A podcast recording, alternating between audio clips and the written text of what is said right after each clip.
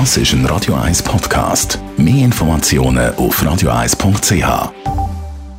Wirtschaftsmagazin für Konsumentinnen und Konsumenten wird Ihnen präsentiert von Blaser Greinicher.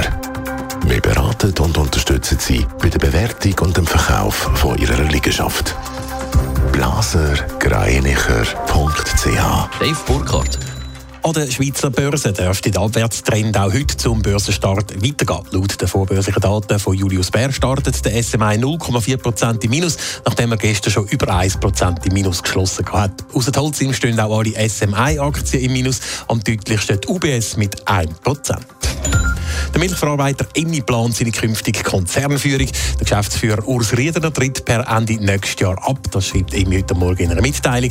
Im Frühling 2023 übernimmt er bei Emmi dann dafür das Präsidium vom Verwaltungsrat. Dort tritt Konrad Graber ab, nach 15 Jahren im Amt.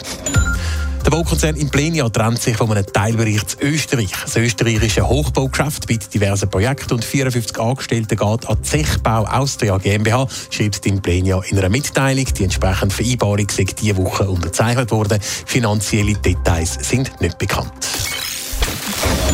Pharmabranche überweist jedes Jahr hunderte Millionen an Ärztinnen und Ärzte und Spitäler. Im Corona-Jahr 2020 sind es über 180 Millionen Franken gewesen. Ärztinnen und Ärzte haben aber deutlich weniger Pharmageld kassiert, Dave Burkhardt.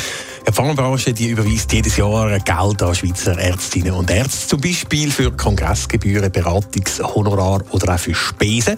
2019 sind das 11,4 Millionen Franken gewesen. Im letzten Jahr sind es mit 6 Millionen Franken knapp noch halb so viel gewesen. Das haben gemeinsame Recherchen vom Beobachter, der Handelszeitung und dem Blick ergeben. Grund für den deutlichen Rückgang von den Zahlungen an Ärztinnen und Ärzte durch die Pharmabranche dürfte einmal mehr Corona sein.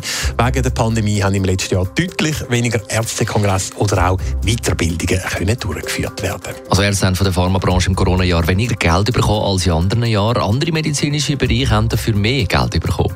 Ja, zugenommen haben die Überweisungen vor allem in der klinischen Forschung der Spitäler. Dort hat es knapp 83 Millionen Franken aus der Pharmabranche. Das sind fast 14 Millionen Franken mehr als noch im Vorjahr. Auch da liegt die Begründung wahrscheinlich bei der Pandemie, weil es in diesem Zusammenhang eben auch mehr Forschungsprojekte gegeben hat. Summa summarum sind also aus der Pharmabranche im letzten Jahr 182 Millionen Franken an Ärzte, Spitäler oder Organisationen im Gesundheitswesen geflossen. Das liegt knapp unter den 187 Millionen im Rekordjahr 2019. Netto, das Radio 1 Wirtschaftsmagazin für Konsumentinnen und Konsumenten.